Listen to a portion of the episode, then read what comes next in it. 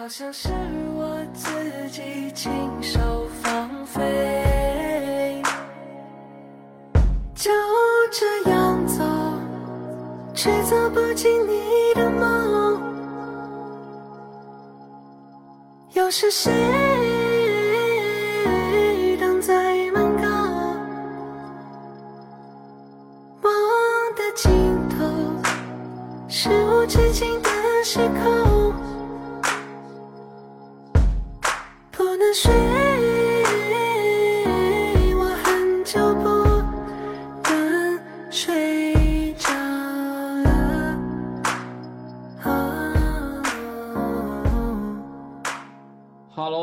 好，欢迎来到网文的一些事儿。今天是我们网文的一些事儿推书小屋的第三期的节目，我是主播 maybe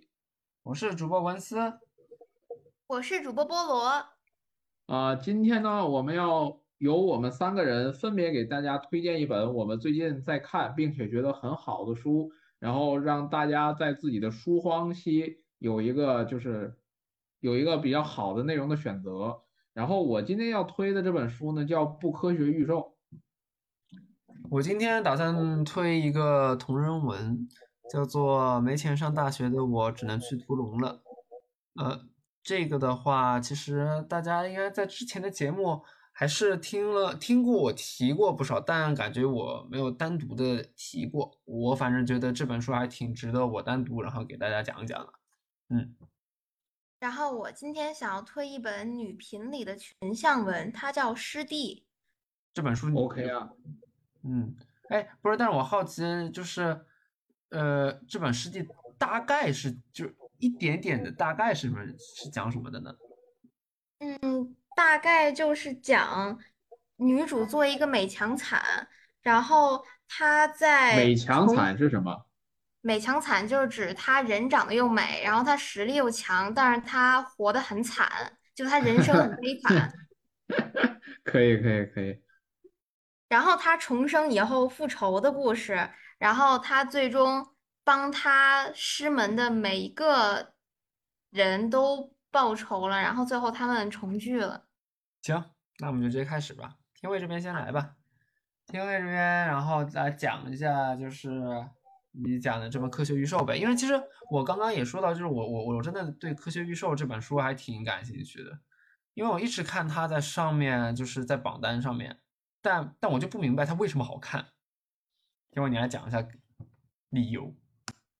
OK 啊，然后首先说到不科学预售，先介绍一下它的作者吧，清泉刘响。然后他最早是一直是在写宝可梦的，就是写宝可梦同人的。然后所以基本上他相当于写了两本热度都很高的宝可梦同人，一个是《宠物小精灵之庭兽》呃庭树，一个是《精灵掌门人》。这两本书都是在传统的这个宝可梦的世界观架构上去写的同人文。然后相当于他写这种就是这个人跟这个精灵之间的这种呃这种关系啊，这种文章他写的比较驾轻就熟，就是有自己成功的套路，并且这种成功的套路观观众认为是很认可的。那他现在的第三本书呢，这本书的亮点呢，就是作为呃清泉流响的原创宠兽世界观的第一本书。就是它不再是依托于传统的宝可梦世界观了，他现在自己在 进行原创的这个宠兽的世界观里边，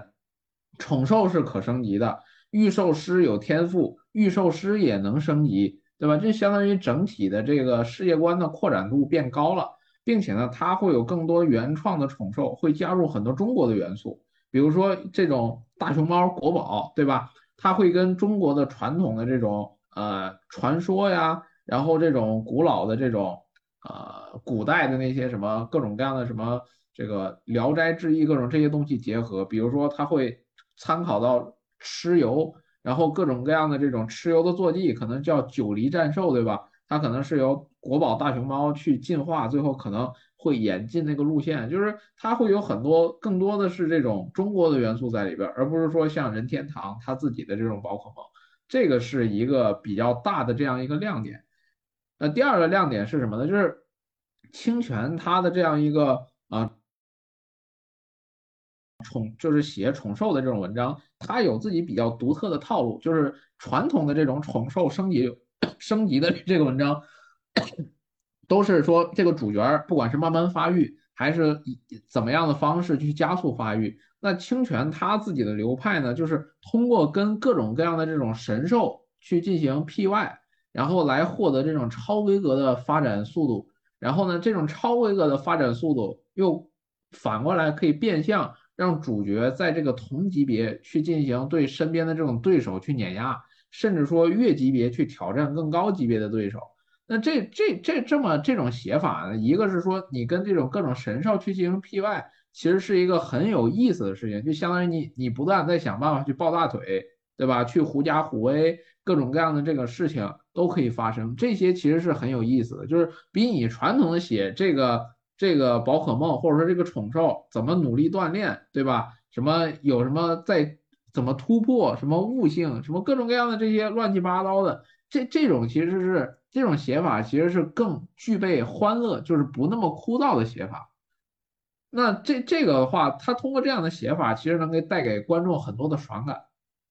另外呢，就是呃，这个我觉得清泉在写宠兽文，他其实是有很多天赋的，就是他能够嗯，总是会找到一些就是元素的创新，比如说传统的这个在宝可梦的世界观里边有。当时有这么一个那个这个这个宝可梦，它是火箭队通过这种在这种计算机的网络里边，呃发现的这样一个宠兽叫多边兽，你可以理解为这种，就是这个人造精灵吧。然后呢，你他在自己的原创的这种这个宠兽的这个呃这本书里边，把机械的这种生命真正的扩展到一个流派里边，就相当于人可以通过机械的这种造物。然后来创造一个，就是比如说力量，甚至能够达到这种伪神兽级别的这种程度，就是相当于说，你把人造的这个元素真正的 把它丰富起来了。那其实这个我其实觉得都是这本书的一些亮点，这而且是作为一些比较大的亮点。当然，这个这本书呢，亮点有很多，毒点呢也有。我觉得最大的毒点就是这本书，因为它的这种。升级的速度过快，有点太无敌流了，就是可能说就是太过于爽了，就是节奏，我觉得节奏进展非常快。虽然这本书现在已经写了快两百万字了，但是我觉得就是主角的进展非常快，很缺少挫折，这个可能是我觉得有点对我来讲不太好的点，是这样子的。然后如果让我给这本书做一个啊，你插，哎。嗯，但你刚刚说就是他男主缺少挫折，我感觉现在网文其实挺就是挺少有男男主有挫折的。我觉得挫折有，肯定得有，你不可能全是一帆风顺的呀。那你这个剧情怎么展开啊？没有任何波澜，就是你一直顺下来，它有个问题就是你怎么去不断的去制造各种高潮嘛，对吧？你像大凤打更人一样。对吧？他他到后期的各种高级别的战斗里边，许七安一开始是打不过古神，打不过各种的，最后他也是苦苦升级嘛，然后最后升级到超品，然后再去跟各种再去横扫嘛，对吧？好吧，嗯，有道理。我我觉得我觉得是挫折是可以有的啊，就是你写的太顺的话。最大的问题就是你怎么保证你现在的这种高潮，对吧？就比如说你现在写了一个横扫，写了个越阶，对吧？你的这种你你写横扫写越阶看惯了，那可能观众这个再往后看，就你再写出这些东西，他们觉得就很破烂了，对吧？你都写写超写写吐了。嗯，有道理。那评分呢？说评分吧。然后，如果让我给这本书做一个呃评分的话，假如说满分十分，我会给八点五分。OK，行啊，行，那我来说一下，就到我的环节了。哎，你这边 OK 了吗？就是还有什么其他的要要要推荐的理由不？嗯，我这边没了。行，嗯，那这边我接下来就是我的环节，就是哎，你的环节抽卡是吧？发动什么魔法卡？哦，陷阱卡，陷阱卡。嘿嘿可以。好，行，那我这边说一下，就是今天我这边呃说的这本书呢，叫做名字比较长啊，叫做《没钱上大学的我只能去屠龙了》。那听到屠龙，其实就是一本龙族哎同人文。就我们之前嗯、节目里面大概也说到过，就是《龙族》这本书嘛。然后之前我们也讲过一批讲讲过一次屠呃同人的一批一个专题，然后也提到这本书。因为但是我最近然后也一直在看，我觉得。嗯，我我看了之后，就是我继续往下看的时候，我还是特别想给大家推荐这本书，因为我觉得，嗯，作为同人文来讲的话，其实它真的是特别少有，就是有那有那味儿的，就是那个同人。我先大概说一下，就这本书是讲什么的，就是呃，基本上大家看过《龙族》的，基本上是可以对标就是龙一的一个状态。但我觉得它应该是龙一和龙四的一个结合，因为它的主角已经不是陆明飞了。它的主角是一个，嗯，作者就水哥他自己虚构出来的一个，就是呃呃虚拟的一个角色，新的一个角色叫做灵年。然后这灵年是陆明飞，然后和朱子航的师，呃，也是同门校友，但是他们不是同一级的，相当于他们比因为呃自己的天赋原因，然后他们比那个他作为 S 级，然后直接比楚子航还要早了一年。去了那个就是卡塞尔学院，然后的话，相当于他给他和那个陆明飞和楚子航他那个时代直接错开来了，所以说很多故事线的展开并不并不需要一定要按照他们那个就是楚子航就是就是原原版的然后去展开。那我觉得为什么就是嗯，他最就是最让我感觉就是有那味儿，就是说他其实很多嗯。首先，它我自己觉得有两两点啊。第一点的话是它的一个剧情，就是它整个剧情的展开其实和呃其实特别模仿江南。比如我们说一个点，其实就比如说像陆明飞，然后他是有自己的保姆团的嘛，对吧？然后但是呢，像嗯，然后他模仿就是零年，其实也是模仿陆明飞，就是主角给他去安排了两个呃保姆团。哎，第一个是曼蒂，然后像罗朗，就他们，他们是各种，就是相当于是，呃，在全方位隐藏在幕后，然后相当于陆明飞，相当于九德麻衣的一个存在，然后给他们就是各种全方位的一个保护，然后在各种阴谋上面提供火力支持。就你从这个点可以看出来，它其实就是模仿江南的那一套剧情的一个写法。但呃，这是一个就是它的一个剧情，但它描写剧情的手法以及它每一个就主角的心理活动也好，其实就是跟龙族的那个孤独的主题扣的特别的紧。就是你看它，就是感觉看跟看那个呃龙族其实是一模一样的一个东西。然后我觉得这个就是让我非常值得推荐的一本书，就是大家如果喜欢看龙族啊，但是又觉得原著写的。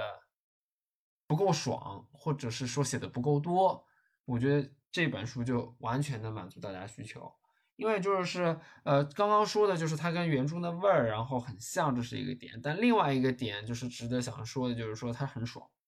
就嗯，他其实相当于他做了一个折中。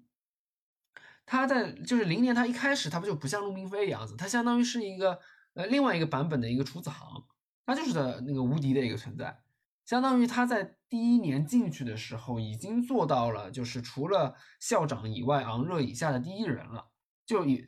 甚至很多老师也打不过他啊，因为他已经暴露他已经超 S 的一个身份。因为其实，在大家简介上一看，就是疑似龙王，很大很大程度上可能就是一个龙王，或者是一个人造龙王。所以说，你这样子就是他在开始的时候这样子去开始，就是以这样子的一个能力，然后去打，那就是见谁杀谁。你基本上除了一一代种肯定是能打得过的，基本上龙王以下没有人能扛得住他的几几几下啊！就这种装逼的一个存在，我觉得看的也很舒服。然后，而且他，但是他关键是他他装逼又装的不是那么让人就觉得他也特别一帆风顺，他有自己的弱点，他有自己的人性的一个弱点啊，他自己他自己有自己的那个就是呃一些呃非常黑暗的一面。这样子的话，和他外表表现出来的话，其实是一个分开错开的一个事情。这样子不就不会让人觉得是一个很类似于龙傲天的一个角色啊？所以说这个也是我，呃，还比较推荐的吧。就是如果嗯，对我来讲，如果说要是要打分的话，我自己的评分标准的话还是八分，因为我觉得其实看到后来有会有一些，呃，因为刚刚说就是他他在模仿江南去写的那个手法，那必然会有一些就是故弄玄虚的一个角色，比如说之前就模仿黑天鹅港的那样子的写法，就是各个所有的小孩然后一起在一起培育，就这种时候就是。呃，我觉得现在啊，就是剧情来点有点拖得太长，这样子就是我怕到时候坑会有些弥补不过来，嗯，这是我比较担心的一个点。江南的这个写法呢，就是虽然你看他写很有江南的那个味儿，但是江南的写法他的这个问题也是存在的，就是就是故弄玄虚，像你刚才说的，就是装逼感很多，对吧？那这个东西你再换一点词儿，就是有的时候写的很中二，对吧？就是什么各种什么华丽的服饰，什么高端的红酒，什么跑车，然后各种什么就是上流，就是感觉想尽量去写一个上流世界，但是有的时候其实没有必要。就这这些东西，其实我觉得只是点缀，就是你可以写，你可以去衬托那个氛围，但是没有必要一直写。就这个，我只是举的例子，就是我其实。也挺烦那个江南的写作风格，可能年轻的时候还好，现在我是真的很烦那种东西。就我觉得那个东西是真的有点二，有点中二，你知道吗？哦，对，但我我自己感觉啊，就是我是挺赞同的，但我自己感觉就是说，那个就是《眉间屠龙》这个这本书里面，他还是把这个东西给弱化了，他倒倒确实没有写的那么就是浮夸，就是非得，呃，全世界都为，就是你你是全世界最有钱的。这个倒稍微好一些啊，还可以，没有那么毒。行啊，我这边结束了，然后下一个菠萝吧。好的，好的，然后让我来介绍我想推荐的这本书。首先要给大家介绍一下这本书的它的故事经历，就是女主重生以后，她发现自己所待的师门都垮掉了，而且听说。他的同门师兄弟都过得很惨，而且都不知所踪。所以，在他重生要复仇以后，他首先要找到他同门师兄弟的下落。然后，同时也是这本小说是通过女主拨开事情迷雾的过程当中，然后通过这个过程作为线索，去讲述一个又一个小故事、小人物，然后最后才集成了这么一本书。而且我觉得这本书的男女主感情部分描述占比特别少，它像是一种，它不像是传统女频文的这么一个叙事比例吧，它描述那种爽文部分的占比更多。而且我推荐这本书的原因呢，就是这个作者他他的文笔很厉害，他写的。小说在晋江女频榜上，就是还属于比较火的那种，就基本上属于写一本就会爆一本。然后他还有好几个笔名，他反正我觉得他的创新能力是蛮强的，各种各样的题材都可以尝试。然后他文笔也很好，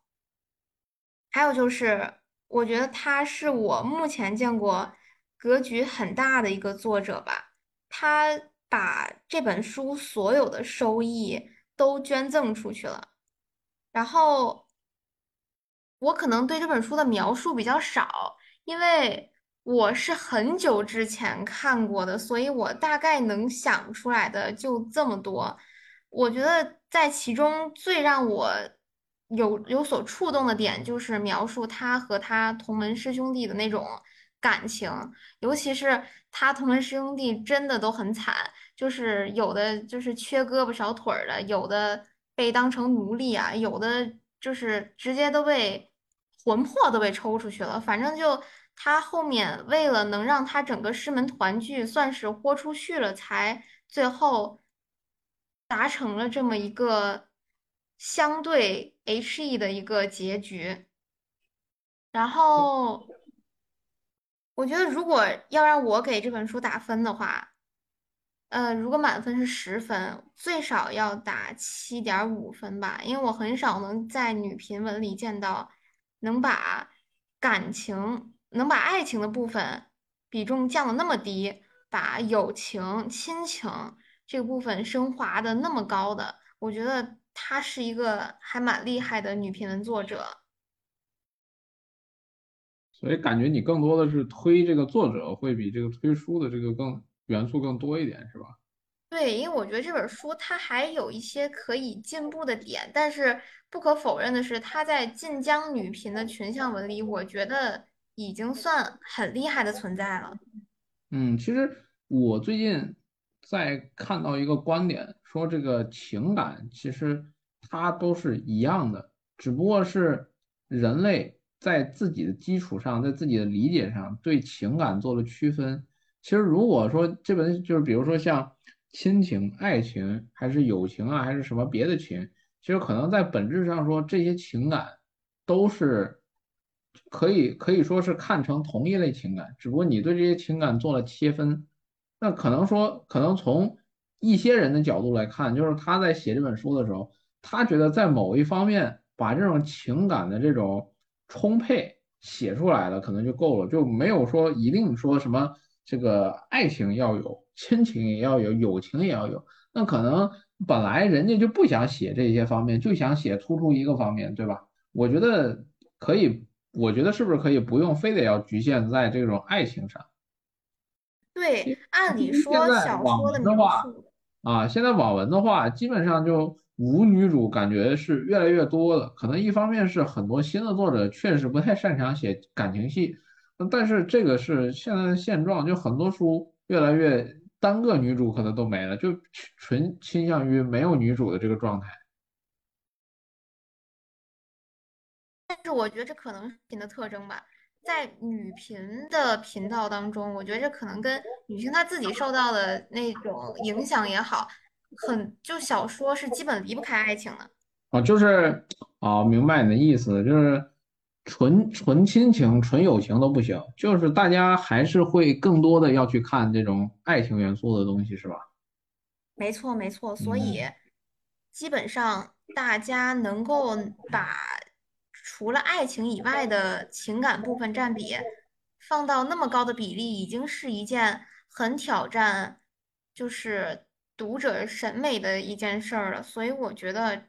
这种决定还是挺厉害的，毕竟它的受众会少很多。如果说人家是想要以写小说来求生的话，还是按照市场规律写，会有更多人看，会有更多人付费嘛。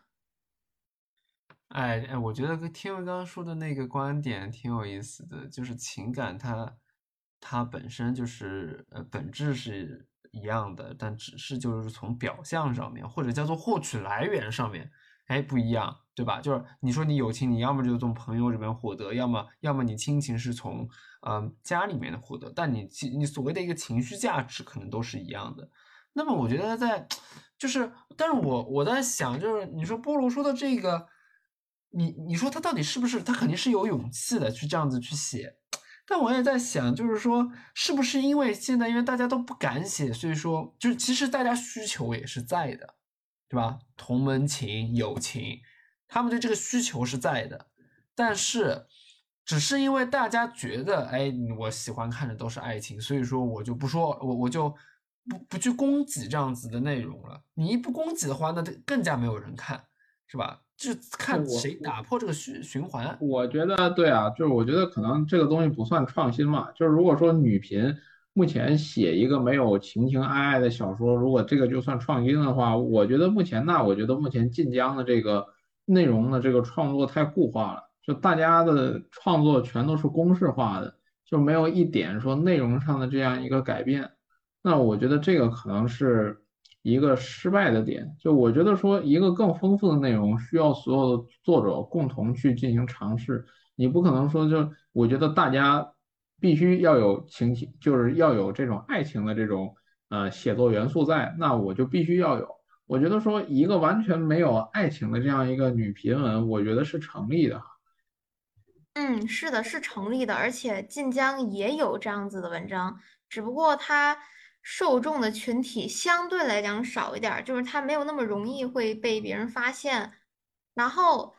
嗯，像你们刚才说的，就是当然是，但是呃，我个人的想法，在我看晋江小说这么多年以来，其实我觉得晋江它确实早就有点固化的意思了，就是它很难跳脱出一些固有的东西，但是还是有很多作者，就像这个作者一样，在固有的东西上面也做了一些创新，然后既包括了那些喜欢看爱情的读者，又包括了那些喜欢看一些呃爽文元素的呀，或者说是写其他情感元素的作者。所以我觉得这个作者算是我见过的比较优秀的了。